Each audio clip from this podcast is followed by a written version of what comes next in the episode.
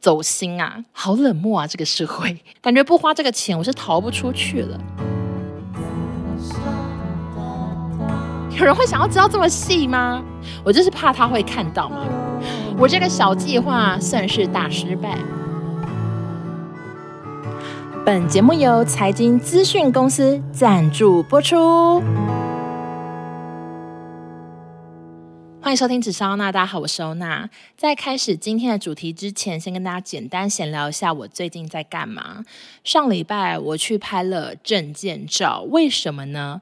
是这样子的，我下个月跟明年都有出国的计划。然后前几天就有一个网友，他是在旅行社上班，他就跟我说，他有客人减重非常多，最后本人跟护照照片有落差，而被日本的海关刁难，进不了日本。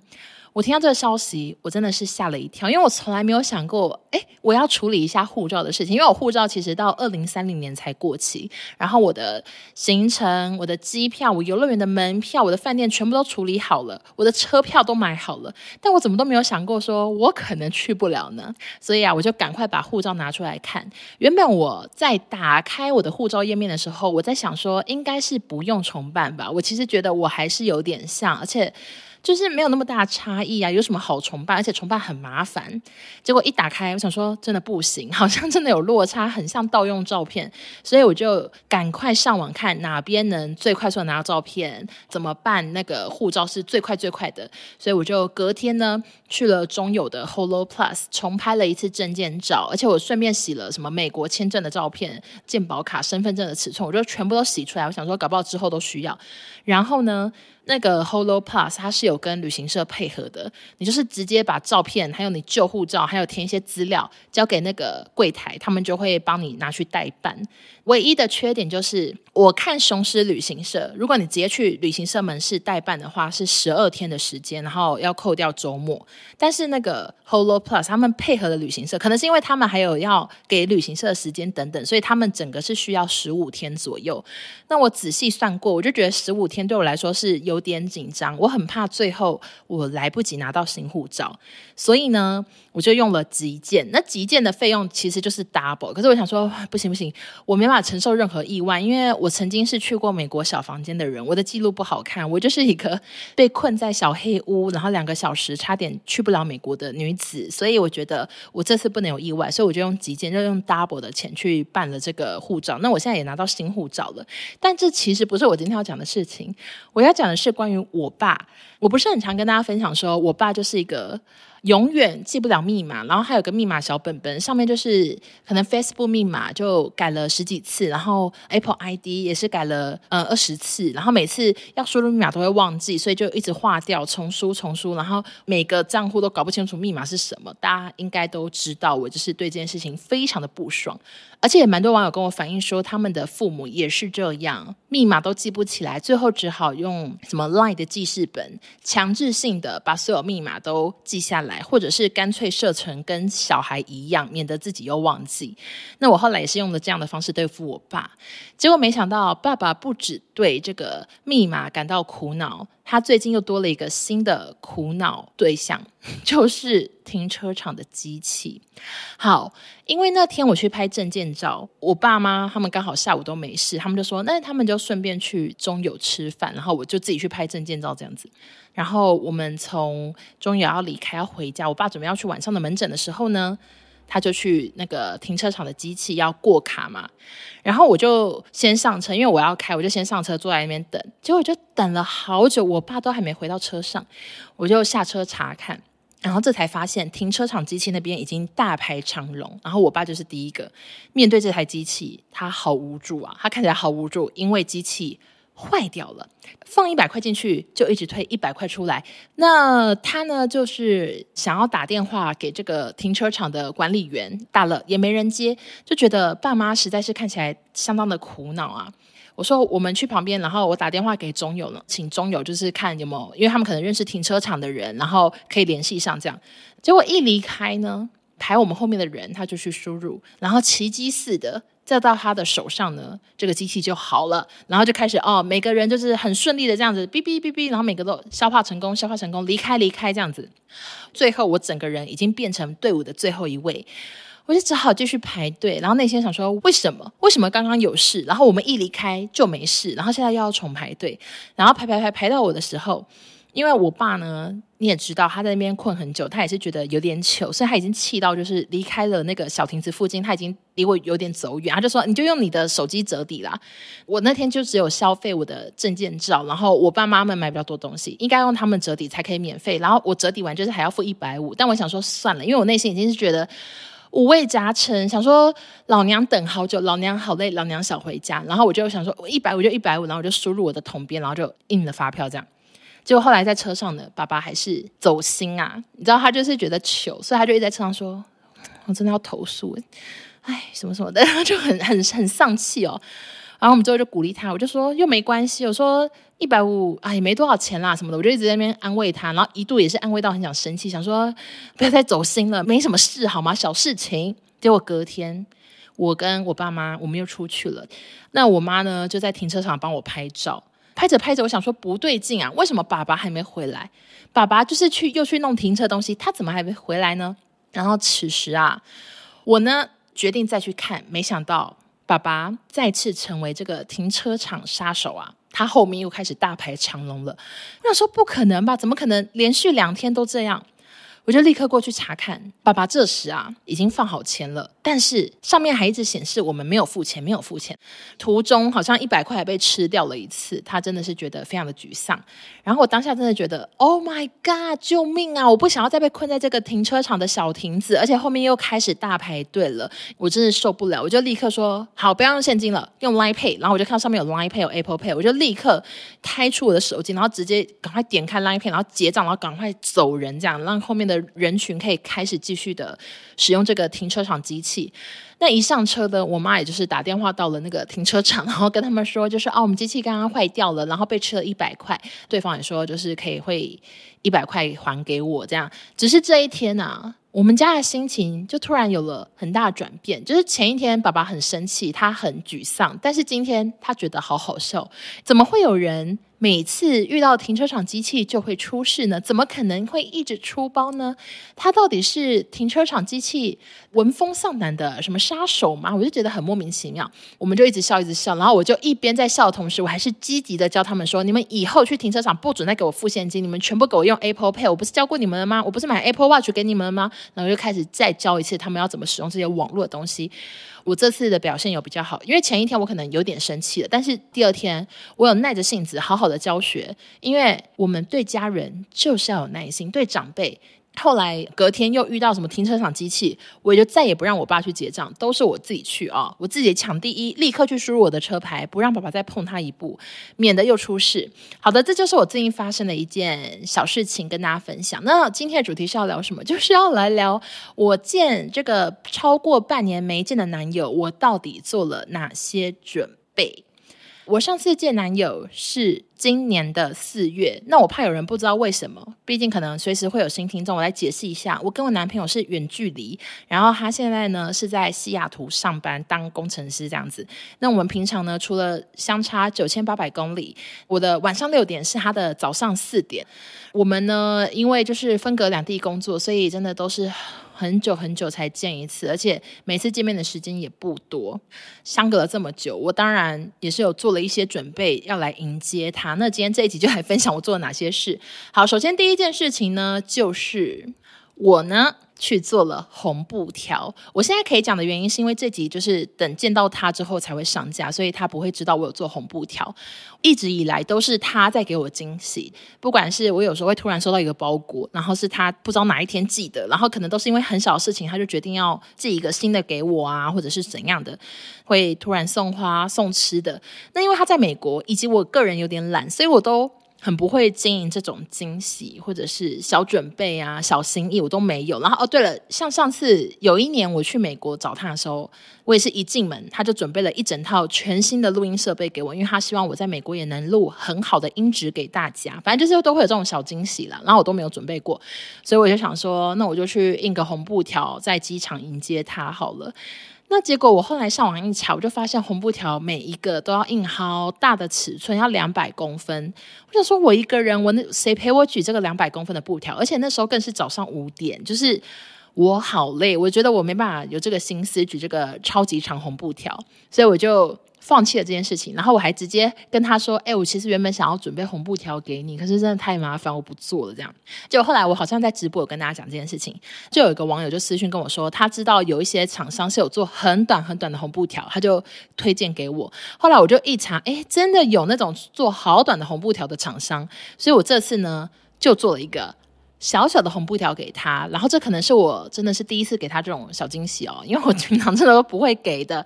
好了，那就希望男友看到会觉得开心喽，或者是他会不会觉得很糗？因为他可能也是个性比较低调的人。如果我心有余力的话，我再偷偷的用手机拍一下他的反应，然后如果可以的话，再分享给大家好吗？然后第二件事情呢，就是我去做脸哦，我其实已经超久超久没有做我们家附近那位。聊天阿姨的脸了，然后她是连锁，就全台超多超多地方都有的那种，因为她离我们家诊所很近。我想说，我台北的做脸也做完了，那我就继续留在台中做好了。毕竟我很常来诊所，对我来说最方便，所以我就去那边买了十堂课，那一堂课要两千块，其实我也不知道算中等价位吧，我也不确定，我就买了十堂课。但是这个阿姨真的是我人生见过话最多、最爱聊天。就算我今天跟她说我喉咙不舒服，我想休息，然后我全程都闭眼睛，感觉在睡觉，她还是有无限的话题可以讲。她就一直问我工作，问我住哪里，家里做什么，就噼里啪啦讲了一堆一堆，一直问，一直问，一直问。那我其实一开始我就觉得，我我没有想要讲这么多，我不想要跟你解释说，哦，我的工作是 Podcast 啊，谁知道 Podcast 是什么？尤其是长辈很难解释，我也不想让他知道，我们家就在隔壁，就。就觉得好尴尬，有一种我可能是有个怪怪癖好吗？就是我我好像又不太想让他知道我跟他很近的那种感觉，就是想说保留一点小隐私这样。但是他真的问到不行，所以最后呢，他什么都知道，他已经知道我工作，他也知道我也知道去台北拍照什么。他虽然他搞不太清楚为什么，但是我都是照实讲。然后最后他也知道我们家就是隔壁诊所，为什么呢？因为我们家的门牌跟他的那个 SPA 的门牌真的差很近很近的数字，然后结果。有一次，我的包裹就寄到这个 SPA 去，然后那个阿姨就用赖密我说：“英文，你的包裹寄到我们店里耶，怎么了？你要记得来拿哦。”他就好像以为我是发疯，然后就寄到他们店。然后我最后拿的时候就说：“怎么会寄到我们店啊？”我就说：“呃，因为我们家就是离你们家很近啦，反正就是这样。”他就是一个超级爱聊天。也因为他爱聊天的关系，我最后就很不想去。然后外加我前阵子又在医美，就也不太能做脸，就又打镭射，然后又又做电波的，就也不太能做脸。然后我就把我的课都拿去给我妈做，这样。那我就想说，哎，好久没见男友了，想要以最好的肤况、最完美的样子见到他，所以我昨天晚上就去做脸。我后来看，我上次预约是四月，就差不多从美国回来的时候做过一次，然后之后这大半年我都不去。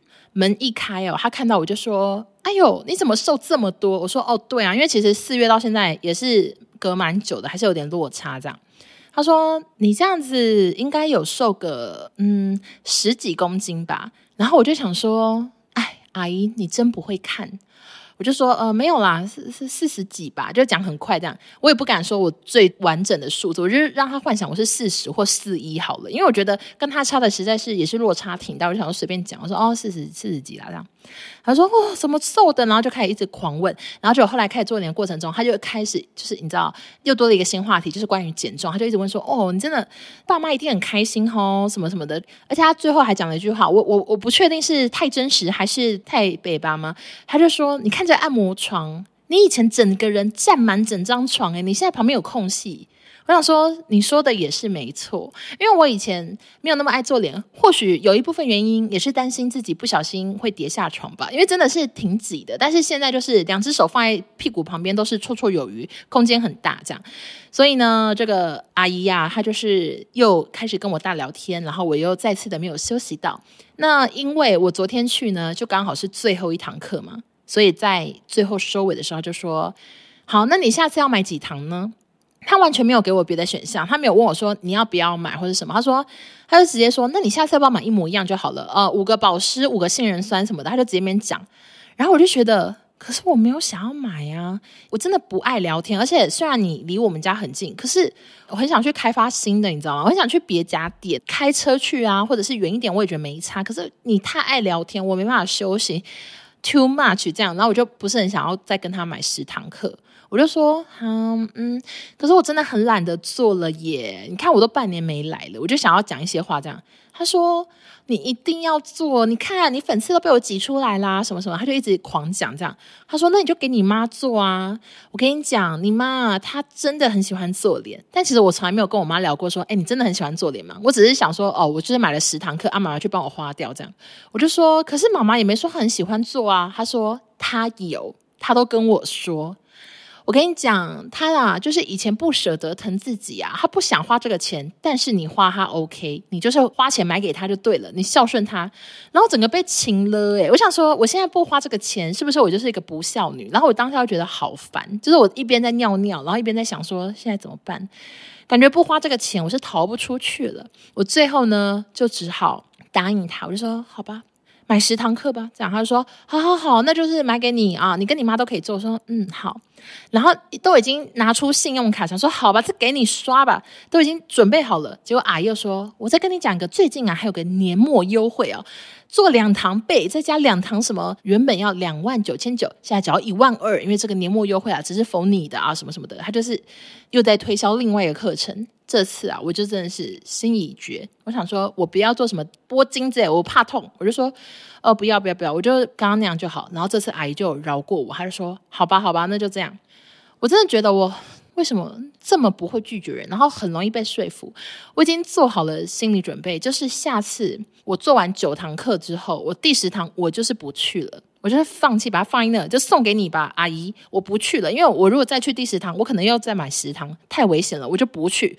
或者是下次呢，就是妈妈去，然后妈妈不要带钱包，我们全家空手去，不要花钱，赶快离开这样子。好，这就是我对于那个。未来的期望，然后只是想跟大家分享，就是因为为了见男友，所以去做了脸，做了睽违半年的脸。哎，其实也不太算睽违半年，因为我过程中其实有别的那个 SPA 馆，我都有一一的去，你知道，去探店啊，去去摸索这样。可是大多都离我家非常的远，所以虽然体验不错，可能就是久久去一次，也不会想要很密集的去。但是 anyway，我现在又买十堂课了，所以也是白说啦。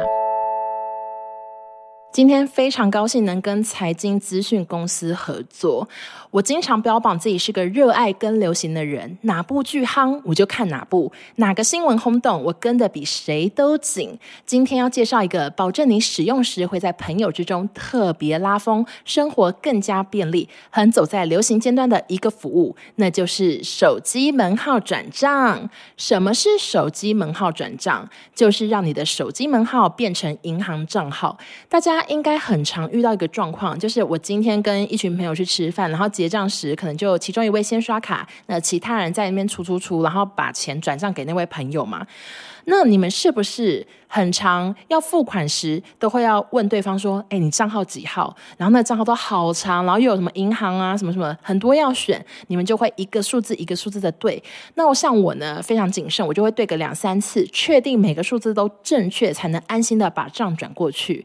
现在啊，手机门号就可以绑定多个金融账号，再也不用数字小心翼翼的对来对去，生怕转错，并且呢，你绑定后，它还能指定其中一个。作为预设收款账户，简单来说，只要在使用手机门号转账时，确认对方已经完成手机门号设定银行账户，就可以透过银行 App、网银、ATM 等通路的手机门号转账功能轻松完成。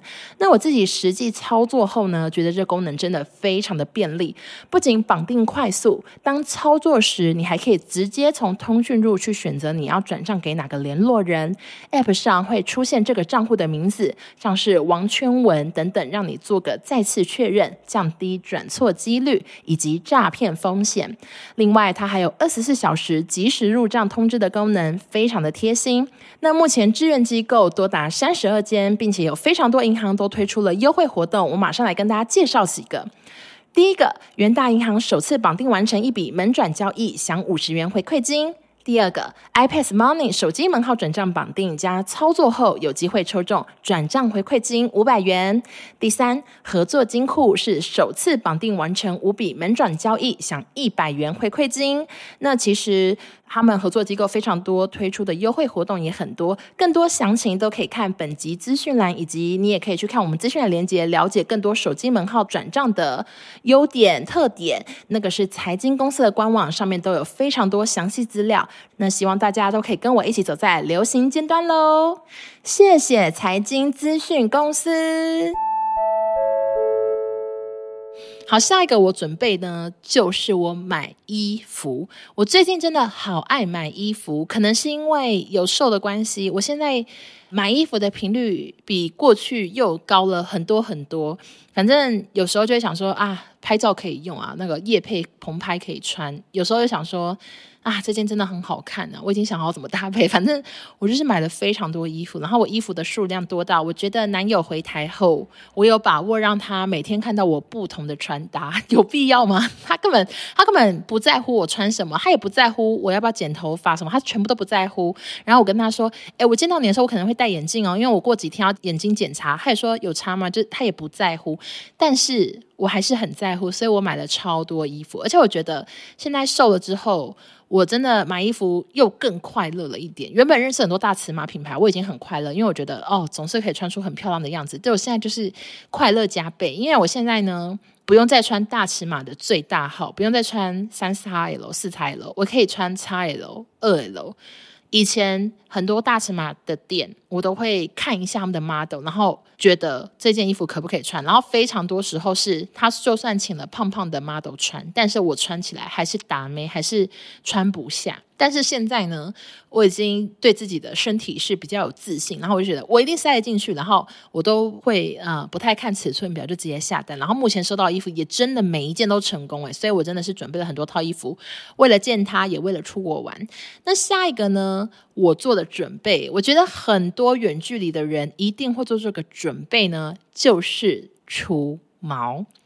那其实大家如果你们 follow 我一阵子，应该知道我已经除毛超过一年。那其实现在呢，我的腋下、我的胡子、我的腿毛都非常非常的少，尤其是腋下，我真的已经好久好久没有看到它冒出毛了，算是成果还不错。我现在最主要就是在处理这个私密处的除毛，希望男生听到这边不要傻眼啊！其实很多女生都有在除这个私密处除毛的。那私密处除毛呢，就是既害羞，然后又要花时间，因为我猜是因为那边的皮肤就是很脆弱，因为它就是。你知道小妹妹她很嫩，然后他面对能量呢，他可能就要调低一点，然后可能就要花比较多时间除。所以我目前就是还会偶尔长毛的，就是私密处了。我呢也是早早就算好男友大概什么时候回台，然后我的有人会想要知道这么细吗？因为就是平常当然是没有人会看到他，可是我就是怕他会看到嘛，毕竟他可能还要来我家上班什么，我就是怕不小心看到，所以。天哪，我聊这个干嘛？但是反正我就是有算好时间，想说我就是要好好的安排，最好是回来之前毛刚除完。结果我真的很衰诶、欸，就是我已经安排好这个时间，然后我就问那个平常去除毛店家，结果他们还就是机器坏掉什么，然后所以 right now 呢，我真的不知道什么时候还可以去除，然后毛也长出来了，我就想说算了，就我这个小计划算是大失败。然后再下一个呢，其实算是我们家，不是我个人，就是。刚刚前面有提到他可能会来我家上班嘛，就是呢，因为啊，他其实回台湾之后还是有一段时间要上班，然后之后才有真的休假，就他今年的休假可以用这样。那他的上班就是要横跨我刚刚所谓的美国跟台湾的时差，他要大半夜上班上到早上，这样非常的可怜。那因为他们家他就觉得隔音可能会不好，所以他就问我说可不可以来我家上班？那我们家就是透天嘛，然后我妈他们住楼下啊，我住楼上，所以我就觉得应该没问题。但是我就是个人的内心是觉得非常的尴尬，因为我妈他们还没有看过我男朋友，我就觉得很紧张啦，因为毕竟我也没有这样子。带男友给爸妈看过，所以我一开始呢，真的是不知道该怎么开口啊。就后来就趁了一个机会，在跟我妈聊天的时候，我就顺便问说：“哎，对了，那个男朋友可不可以来我们家上班？”就讲超快，你知道，就是太紧张了，就快速讲过去。就我妈真的是秒回说：“好啊，没问题呀、啊。啊，在哪边上班？我就说哦，可以在五楼外面啊什么的。然后我妈换她面有难色，为什么？我们家一楼是客厅跟厨房跟餐厅，然后五楼是有一个小客厅跟我房间而已。那个小客厅的存在是以前想说，就是楼上有个休闲空间，然后以前那边有 KTV 啊什么之类的。但是随着我们家兔子呢在五楼生活，然后兔子的屎尿很臭，然后兔子又是一个非常容易很快速就大便的人，所以 不是人，所以它就是有点臭啦。然后所以最后就没有人要来五楼陪我这度过这个休闲时光，然后五楼就剩我跟兔子住，然后兔子现在也死掉这样。那兔子死掉之后呢，我们家一楼的客厅电视可能比五楼大了。什么三十寸吧，然后所以就也没有人要来五楼，所以五楼的客厅就有点没人来，然后很空虚。然后有一次我打开看那个麦克风，那个麦克风都已经融化了，就是它已经可能放在衣柜里太久，然后已经就是电池都融化融出来，很可怕。这样客厅那边也摆了很多杂七杂八的一些杂物，变成爸爸什么鱼缸也放那啊，什么什么之类，就放了很多有的没的东西。那我妈啊，他们就说不行不行，那边太乱了，我们要整理。那其实我跟我妈讲过超多次，我说你不用整理，我说再乱，她她只要有个地方让她放电脑就好，她不用整理，不用管。然后我我还有跟她说，我跟她会自己整理，等她来我再跟她一起搬就好。但妈妈就说不行不行，真的不行，太糗了太糗了。她就觉得给人家看到我们家里这个杂物区，她觉得太丢脸。所以最后呢，就趁着我去台北，然后我回来的时候就发现，Oh my god，五楼变超干净。我妈，我真的不知道我爸妈他们怎么整理，就是整个五楼整个清空到不行，然后变超级大空间。它已经不止可以摆一台电脑，它现在可能可以摆六台电脑，就是这么大空间，很像个网咖这样子。所以见男友之前，我们家也做了一个准备，就是整理了一个办公空间给他。但其实说到底，我今天这集我聊的这些准备，唉。我也不知道有没有必要，因为我其实之前在美国跟他生活的时候，我有多素，我有多邋遢，我甚至人生最胖的巅峰就跟他在一起了，他会在意吗？我甚至觉得他可能看不出来我这些精心的小准备。那一切就等他回台湾之后，我再访问他喽。究竟你惊喜吗？啊，究竟你有没有发现我有做这个除毛呢？什么之类的，我到时候再问他。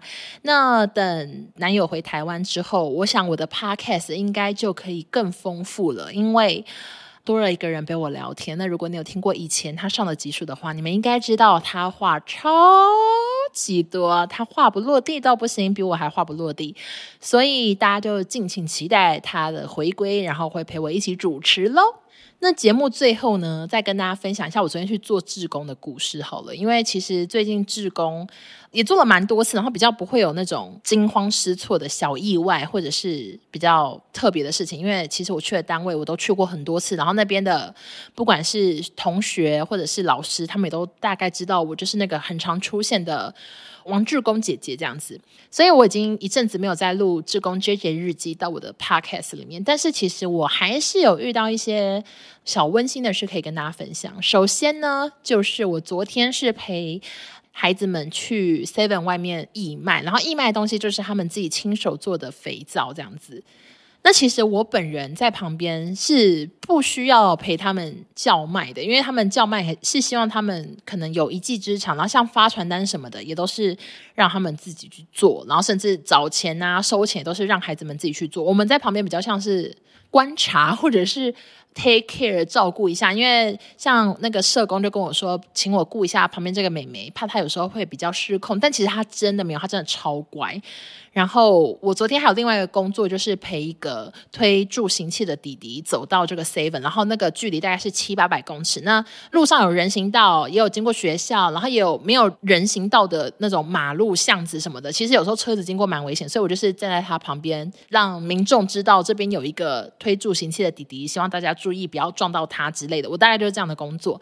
那我就发现了一个小事情，我就觉得自己。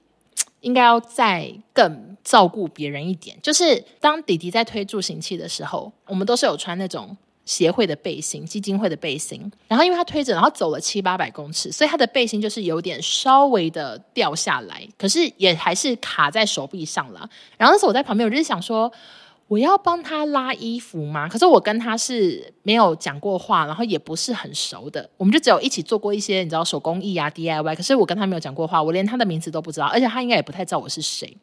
因为我知道在这个基金会里面，他们都是非常注意各种规定啊，然后他们也很常在讲不要靠对方太近啊，要注意身体距离啊。就他们因为毕竟这些孩子们，他们的心智年龄可能是比较像小孩的，然后他们可能会。不小心跟你靠近太近，但是这个近的距离有时候在社会上发生，可能会让路人觉得困扰，或者是被吓到什么，所以他们都有教这些东西。然后我当下就一直在想说，哎，我到底要不要帮他拉一下这背心？我怕他吓到这样。然后我就想说啊，算了算了，然后我就跟他这样一路走到 Seven。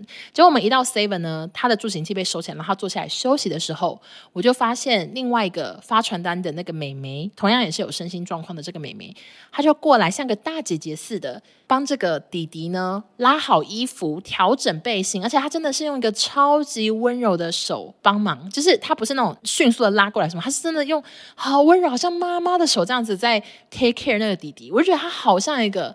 好懂事的姐姐，然后我当下觉得说，哎，我刚刚干嘛想这么多？就是我干嘛那边想说，呃，怎么要有距离啊？是不是不可以这样子啊？什么的，我就想太多。然后我就自己目睹到啊，其实亲切的帮忙是没问题的，所以我就先是有点小小的觉得自己不够好。然后后来呢，我又继续的跟着他们叫卖了大概两个多小时吧，好像从九点半到十一点半左右。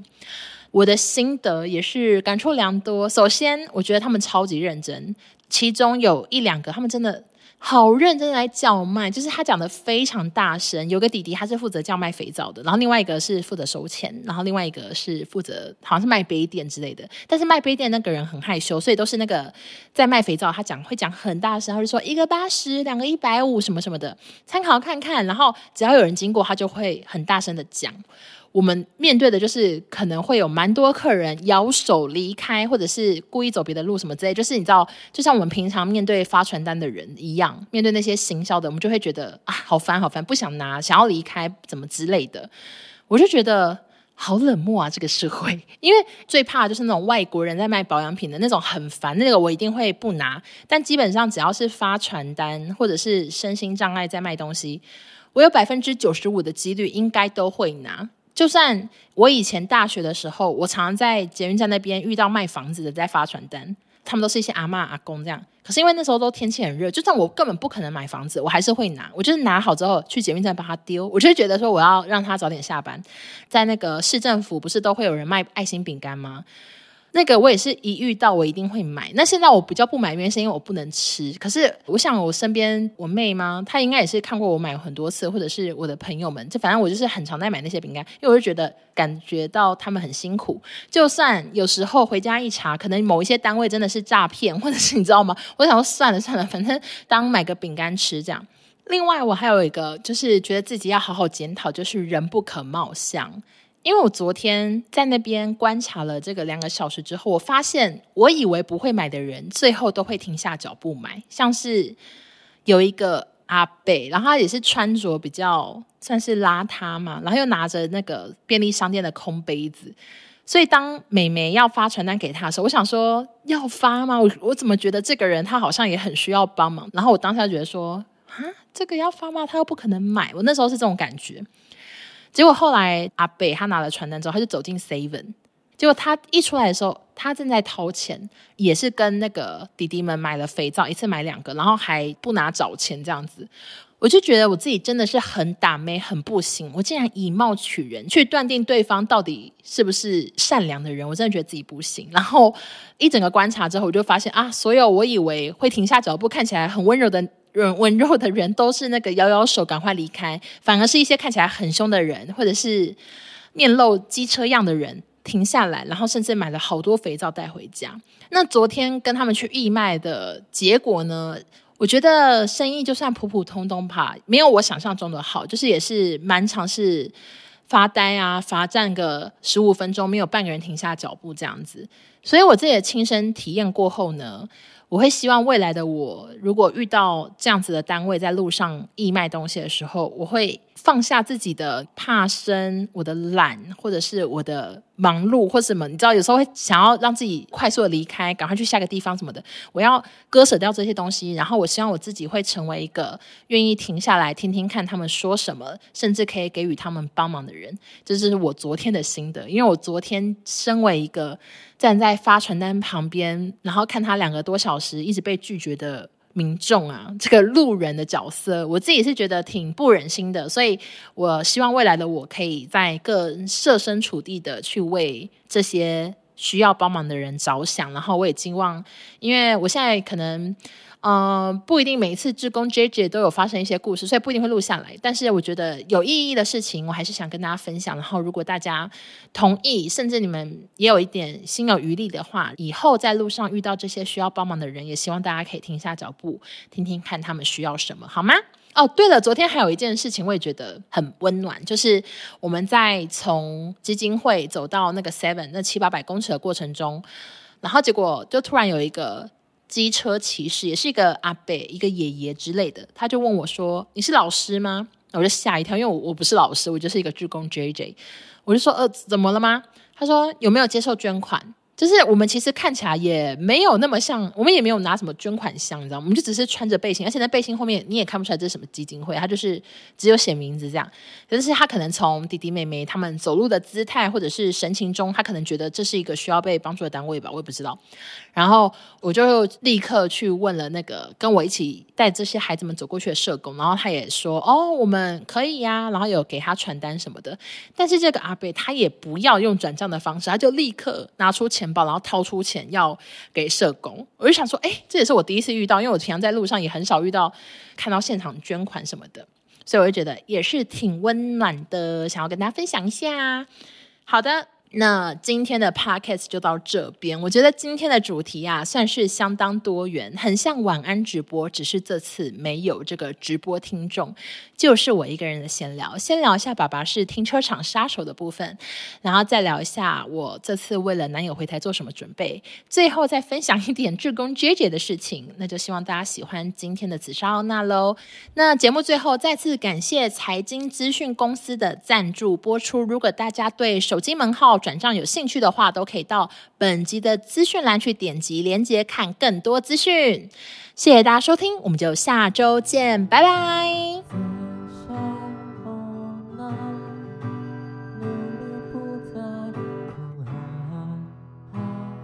但是我爸平常是很聪明的，我先跟大家强调一下，他平常很认真上班，然后非常聪明，而且。还要帮爸爸解释啊，sorry，因为我上次讲兔子臭，好像有被骂说兔子不臭，兔子大便臭，不是他本人臭。祝大家，祝大家啊，算了，我不知道祝大家什么，你再看怎么剪好了，好不好？谢谢。